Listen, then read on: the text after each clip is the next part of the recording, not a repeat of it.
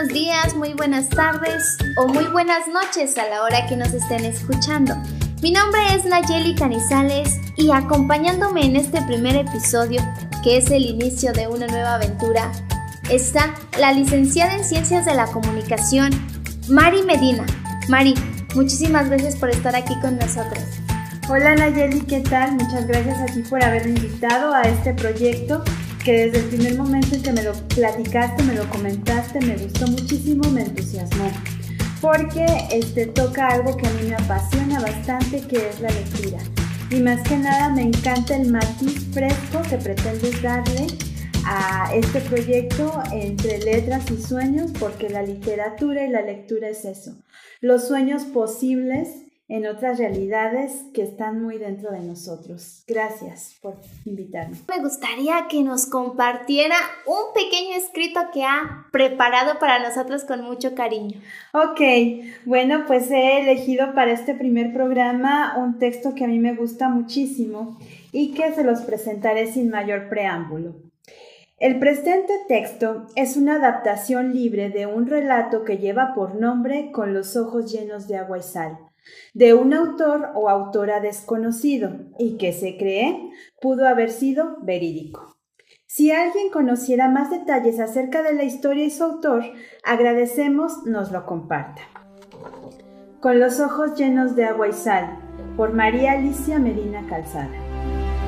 Hace ya muchos años, un suceso cambió la historia del lugar conocido como la Perla del Valle del Salado y tuvo que ver precisamente con el mineral que le dio nombre a este entrañable pueblo, que desde 1556 empezó a escribir su historia gracias a la extracción de la sal. Hablo de Salinas San Luis Potosí. Era ya 1987 y la industria salinera vivía otra historia. Las nuevas tecnologías hicieron que fuera mucho más barata la producción y comercialización de la sal en otros lugares y este hecho acabó con todo. Se vivía entonces una nostalgia histórica ante el eminente cierre de la fábrica de sal. Los salinenses veían venir la llegada del desempleo al pueblo, el hecho de que la gente dejara de escuchar al tubo de calderas todos los días a las 3 de la tarde, el ir y venir diario de los trabajadores de la sal, la cotidianidad en el trabajo, en fin, tantas vivencias, detalles que desde ahora se convertirían solo en recuerdos. Fue en esos días cuando de tierras lejanas llegaron a Salinas unos ingenieros con la encomienda de desarmar las máquinas de la antigua fábrica de sal. Ellos se instalaron en el pueblo, ya que la labor a desarrollar les llevaría varios días, pues no era trabajo sencillo y requería de un procedimiento por etapas. Mariela solía caminar al estanque. Le encantaba ver el ocaso sentada muy cerca del palomar. Le gustaba también ver reflejado en las aguas de las pilas de la sal el dorado naranja del sol al ponerse. Era un espectáculo que a diario presenciaba y mientras disfrutaba esos momentos, ella no pensaba en nada en particular.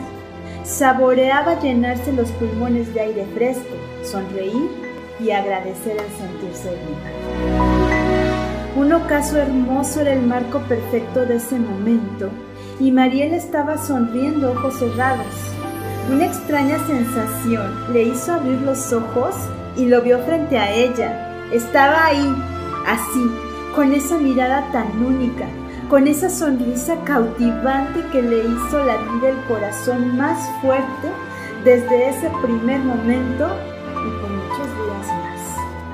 Y sin mayor explicación, era observada tan fijamente por un desconocido quien, desde tierras lejanas y con una sola mirada, venía a irrumpirle el momento, a mover el tapete de su vida común, a instalarse en su corazón y a quedarse en su pensamiento desde ese día hasta el presente de hoy. Su nombre, Francisco y era uno de los ingenieros que trabajaban en la encomienda de calderas.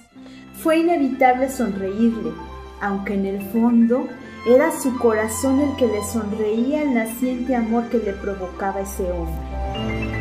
Platicaron, reían, y entre más sabían uno del otro, Pareciera que se conocían de antes, de otras vidas quizá, porque sin duda era un momento que no solo disfrutaban, saboreaban a cada instante, cada palabra, cada risa. No se encontraba otro calificativo a ese momento que no fuera perfecto. Y así, sin ponerlo por acuerdo oral, pero sí en el lenguaje del deseo, acudían cada tarde a esa cita en el estanque. Ambos coincidían. No había mejor momento en el día que ese de estar juntos. Era el palomar y las pilas de la sal su escenario perfecto para vivir el encuentro de dos almas que se complementaban para iluminarse, revivirse, fundirse. ¿Será acaso verdad que lo que está destinado para ti te encuentra? Se preguntaba Mariela mientras sus pasos la llevaban de su casa al palomar, pues no lograba descifrar el enigma que ese hombre causaba en todo su ser al verle, esa descarga de electricidad que sentía en cada poro de su piel al escucharle. Y así, con el corazón latiendo muy fuerte y ella decidida, sus pasos la llevaron hasta él. Era viernes y Mariela se había puesto su vestido más bonito. Sabía de algún modo que ese día era especial. Y ahí estaba él, con una corona de flores en sus manos y que puso en su cabeza cuando ella llegó. Luego, con un tierno beso le cerró los ojos y la transportó en ese instante hacia aquello que ella estaba segura el paraíso. Las aros pasaron entre risas, pláticas, unas copas y besos. Cuando menos lo esperaron, contemplaban abrazados la hermosísima luna llena en un cielo estrellado e infinito como pocas noches. Mariela sintió su mano en la espalda y cerró los ojos. Te quiero toda, le escuchó decir entre el silencio de la noche y con la luna como testigo, Mariela y Francisco en un ritual apasionado de caricias en desenfreno, con un lenguaje único de besos, fundieron en un mismo lecho el anhelo y la realidad de un sueño que asemejaba la magia de un resplandor. Tan, tan impregnada de su olor estaba su piel que cerraba los ojos y aún lo sentía muy cerquita de ella. Soñó con él toda la noche con su mirada, con sus besos, con sus manos. El frío de la soledad se apoderó del corazón y de todo el cuerpo de Mariela. Francisco no volvió más a la cita. Un suceso inesperado le hizo partir, oyó decir a un compañero ingeniero. Lo cierto es que cada tarde, en el estanque junto al palomar, el corazón de Mariela lloraba una espera que no llegaría más y su piel reclamaba sin respuesta esa ausencia. Con un hermoso caso y el palomar por escenario, a ojos cerrados Francisco apareció otra vez, así, con su cautivadora sonrisa que le ponía a ella a temblar. El sol se metió y la realidad regresó. Mariela abría esos ojos que él muchas veces con un beso le cerró y que ahora dejaba llenos de agua y sal. Hasta aquí la lectura, Nayeli, de este texto, este relato con los ojos llenos de agua y sal, que se presume pudo haber sido cierto en aquella época cuando cerró la fábrica salinera de este lugar. Cuéntame qué emociones te despertó esta historia, con cuáles te identificas, qué opinas de Mariela y de ese Francisco. Literal, me hizo la piel chinita escuchar esta historia. Pero, ¿sabe? Es un orgullo poder hablar de este tipo de historias de nuestros salinas, ¿no? Historias que yo, en lo personal, yo no conocía y yo no sabía que existían. Ahora muchas preguntas invaden mi cabeza. A mí me gustaría conocer a los protagonistas de esta historia. Me gustaría saber, me gustaría poderles preguntar o sea, y si se imaginaron que si lo que ellos estaban viviendo en ese momento ahora es un relato, ahora es una historia muy bonita, es una historia muy conmovedora. Y también, así como el estanque ha sido testigo de esta historia, me viene a la mente que quizás pudo haber sido testigo de muchas historias más. Yo creo que aún lo sigue siendo. ¿Cuántas parejas o historias se han ah, tejido en ese escenario tan bello que ha sido el estanque, el palomar. Pero volviendo al relato de Con los ojos llenos de agua y sal, como un hecho tan determinante en la historia de Salinas, que fue el cierre de la fábrica, eh, fue el escenario perfecto o las circunstancias o aquello que conspiró el universo para que se diera esta historia de amor. Una historia de amor que se asemeja a un idilio porque no se realizó al 100%, mas sin embargo a veces dicen que no necesitas más que cinco minutos para vivir un sueño, para vivir una realidad. A veces no necesitas 20 años convivir con esa persona para vivir la intensidad de una historia de amor. Y eso fue lo que le pasó a Mariela, porque como dice que hasta el presente de hoy, Francisco está ahí en sus pensamientos. Y es que a la vez es una historia muy romántica, quizás con un final muy desgarrador, pero es la realidad, o sea, es lo que también, si lo trasladamos hoy a nuestros días, también quizás muchas personas lo han vivido, pero yo estoy asombradísima como una historia del estanque, del palomar de Salinas, o sea, puede llegar a ser así, tan romántica hasta ser muy desgarradora. Exacto. Yo recuerdo cuando llegó a mis manos el escrito original, que bueno, ya no lo encontré, fue allá por el año 2000, este, yo trabajaba en la presidencia municipal y estaba en el departamento de comunicación social y estábamos recopilando los textos para la revista de la Fereza. Entonces llega este texto con los ojos llenos de agua y sal, de autor desconocido, pero se presume, se presume, nunca se comprobó, que quien lo escribió era una señora que se llamaba Victoria Crespo ella era esposa del doctor Duque. El doctor Duque era el doctor de la compañía salinera. A ella le decían la duquesa porque era la esposa del doctor Duque. Entonces se presumía que ella probablemente lo pudo haber escrito. No sabemos quién haya vivido la historia, si se la contaron a ella o no sabemos, pero lamentablemente ella pues ya murió.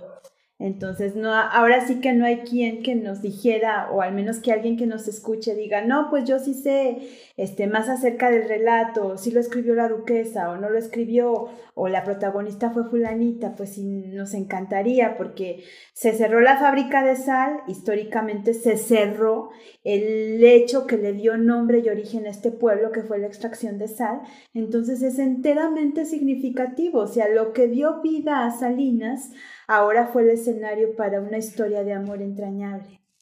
Wow, es que yo sigo, sigo en mi asombro, sigo realmente sorprendida, porque aquí hablamos siempre de nuestra casa, de lo que es el centro cultural, hablamos del palomar, pero sigo igual, o sea, sigo asombrada el cómo, o sea, un hecho tan importante deriva otro hecho tan importante en el corazón de alguien, ¿no? Al momento de estar hablando de sentimientos, de hablar de emociones, de... Es que es algo indescriptible. Claro, el amor entre la pareja siempre será uno de los temas más profundos que pueden ser abordados.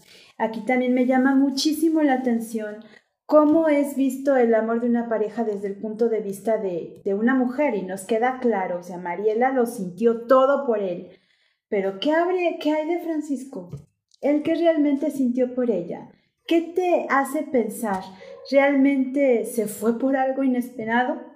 ¿O fue ella nada más un flachazo del momento para él? ¿Tú qué opinas? ¿Qué te llega a la mente? No sé, es que quizás a lo mejor estaba casado, quizás a lo mejor tenía otra esposa, ¿no? O sea, más bien quizás tenía a su esposa y, y ella fue una jovencita que, que lo deslumbró y que dijo, ya, o sea, ya obtuve lo que quise y, y, fue bonito mientras duró, pero ya, hasta ahí. Exacto, habla también, eso nos habla de la entrega total que puede ser capaz una mujer al dar en una relación amorosa, pero también a lo mejor, desde mi punto de vista, se vio un tanto cobarde él. Eso es lo que yo, yo pienso. Ojalá ya estuviera presente él o, nos mandara un mensaje y dijera, no, no fui cobarde, yo me fui por esta razón. Porque sí sería interesante saber la contraparte. O quizás las reglas de la sociedad. Nosotros no sabemos quién era Mariela en la sociedad. Ah, no, tampoco lo dice. Entonces, tampoco lo dice. Ajá, entonces eso nos llevaría a tener un contexto un poquito más abierto, eh, más exacto de el por qué Francisco se comporta así. Porque dice que Francisco era ingeniero, pero Mariela, ¿quién era? No, no, no habla nada de Mariela, no dice eh, vivía en tal lugar, era de tal familia, era soltera, trabajaba, no hacía nada, era ama de casa, no, no dice nada. Solamente es Mariela que disfrutaba estar ahí, ver los ocasos en el palomar, ver el sol reflejarse en las pilas de la sal, pero es todo lo que sabemos de ella y su furtivo amor que despertó Francisco en ella. Es que digo, como una historia tan bonita nos da mucho, mucho para platicar, ¿no? Y sobre todo el darnos cuenta de la belleza de una mujer, ¿no? Así como, como lo es el, poema de William Osorio Nicolás, que es Amor con Palabras. Y, y me gustaría hablar específicamente de, de este fragmento porque me llama la atención en cuanto a la historia de Mariela. Y dice así, una mujer es bella cuando de sus labios florecen sonrisas contagiosas que vuelan en el viento y se impregnan en los demás. Una mujer es bella como un diamante, precioso y escaso, puro y transparente. Es el imán más poderoso atrae y atrapa a las personas, las contagia de dicha, júbilo y alegría. Su belleza es inigualable, incontenible, inagotable. Una mujer bella es un ángel terrenal que nos enseña que este mundo no es mundano, que el paraíso puede hallarse en la tierra y no solo en el cielo, que la vida es maravillosa llena de misterio y fantasía, llena de locuras y amor.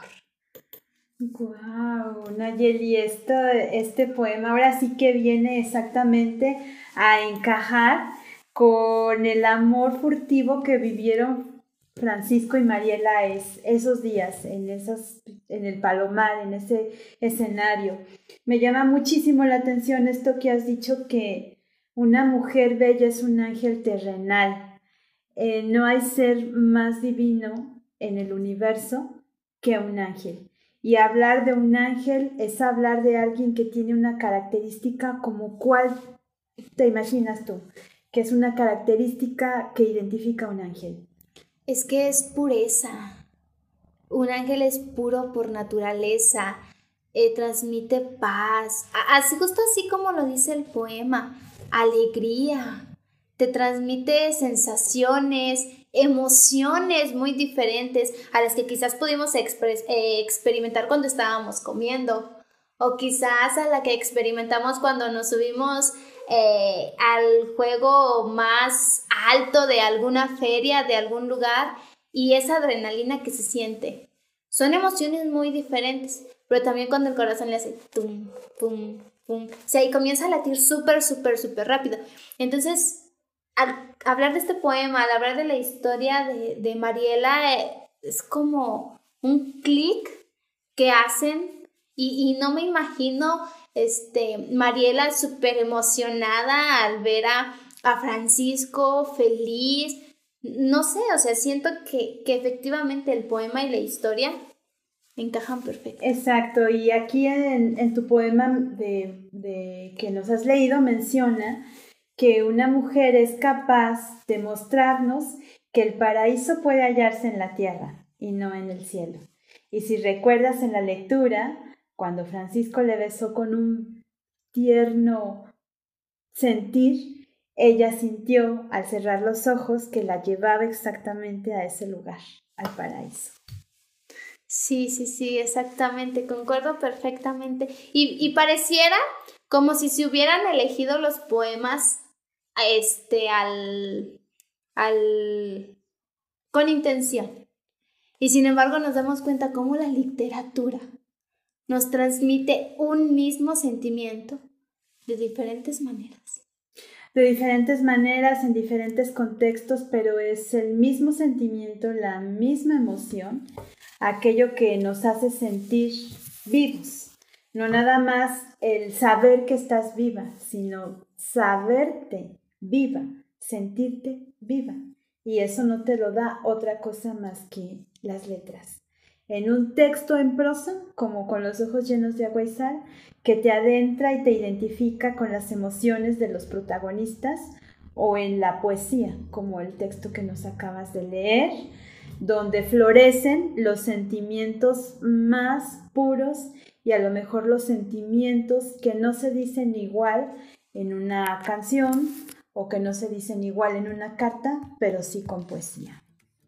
Sí, efectivamente. Y bueno, chicos y chicas, el día de hoy se ha terminado nuestro tiempo. Fue un gusto saludarlos a todos ustedes. Fue un gusto, Mari, tenerte aquí con nosotros y esperamos que el inicio de este proyecto sea un camino lleno de muchos éxitos.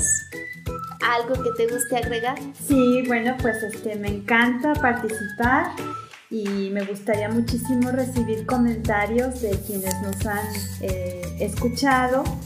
Eh, les recordamos que nuestras redes sociales personales las vamos a dejar aquí para que nos sigan y nos manden mensajitos de los temas o autores que les gustaría que fueran abordados. Pueden sugerir y nosotros con todo gusto estamos aquí para ser voz de las letras, de aquello que se ha escrito a lo largo de la historia o de aquello que ahorita se está escribiendo.